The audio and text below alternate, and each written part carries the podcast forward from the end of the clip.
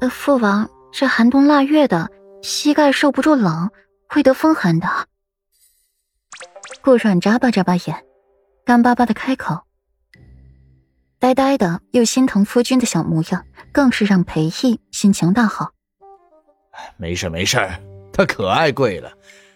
再说了，一个大男人怕什么风寒？吃两副药就好了。倒是软软，你才是要警醒着点。这混小子，一肚子黑水，可别被他给带坏了。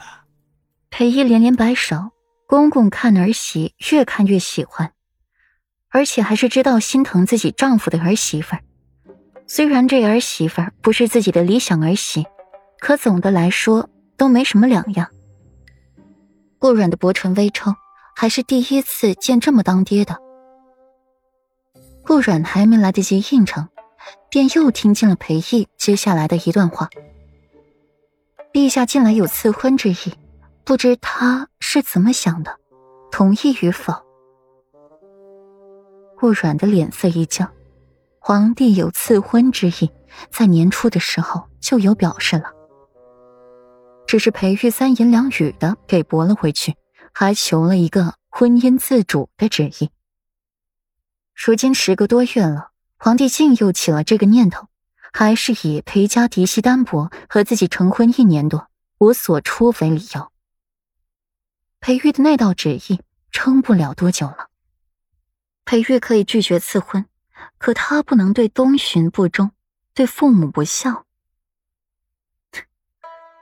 陛下赐婚是夫君的荣宠所在，身为妻子，自然只有替夫君高兴的份，怎么会有拒绝的道理呢？父王莫不是以为儿媳还要不满，他夫君寻死觅活的吧？顾软的眉眼微灵，声音平淡如水，听不出半点的欺负。就连表面上也看不出什么作假的成分。软软心胸倒是宽广。裴一琉璃色的眼眸沉了沉，散着凛冬寒意，目光眺望着顾软的背影，冷漠的紧。这样无所谓吗？这么不挂心呢？世间至寒之物是帝房心，红铁难容之物则是女神心。从红到黑，从热到凉，心如红铁，也难容三尺寒冰。裴一眯眸，纵使这块冰会被融化，自己儿子这路也走得艰难了，只怕冰化了，他那颗心也被凉透了。任性冲动的女子，远比沉着冷静的女子好上太多了。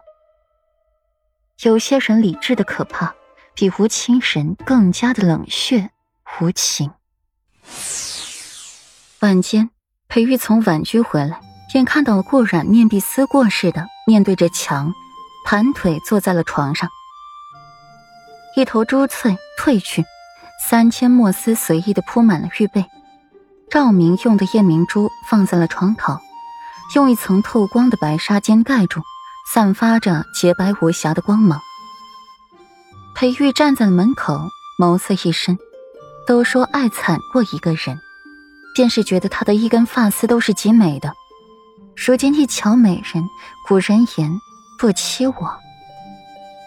似是察觉有人来了，顾软微微的侧头，往外看了一眼，看到了裴毅散漫的倚在门框上，饶有趣味的看着自己，犹豫的嗫嚅着嘴唇，想说什么。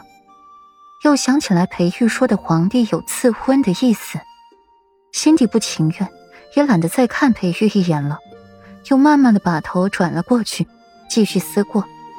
裴玉这一下倒是不解了，明明之前还是活泼明媚的一个温软美人，怎么一会儿不见就变成了冷冰冰的冰美人了？见着了自己就变得爱搭不理了，莫不是自己何处又招惹了小美人不高兴了？裴玉沉思片刻，变得脸色沉沉。今日分明就是这小美人先给自己使美人计，哄着自己喝了那种药，现在自己还不高兴了。裴玉抿了抿唇，舒缓了眉眼，才抬步进去，坐在了床边，伸手轻轻的掰过了美人的身子。奈何小美人执拗的紧，半点不配合。软软，你看看我，是为夫来了。裴玉闭了闭眼，强忍下了心底的不愉，轻声的去哄着她。顾软深呼吸一下，慢慢的转过了身子去看裴玉。抬头的刹那，看到了裴玉眼底深深的倦怠，眼睛一痛。裴玉，你是不是厌倦我了？看得我这么倦怠，